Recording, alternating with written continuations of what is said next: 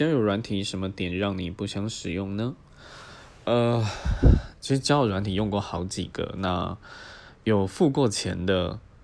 也是有有用过。那那我想是我自己在交友上面并没有那么擅长用这样的方式去交友，所以嗯，我觉得就是付出的钱。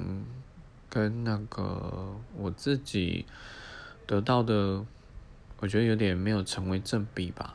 所以后来就没有很想使用，因为反而是在免费的软体上，反而更容易遇到啊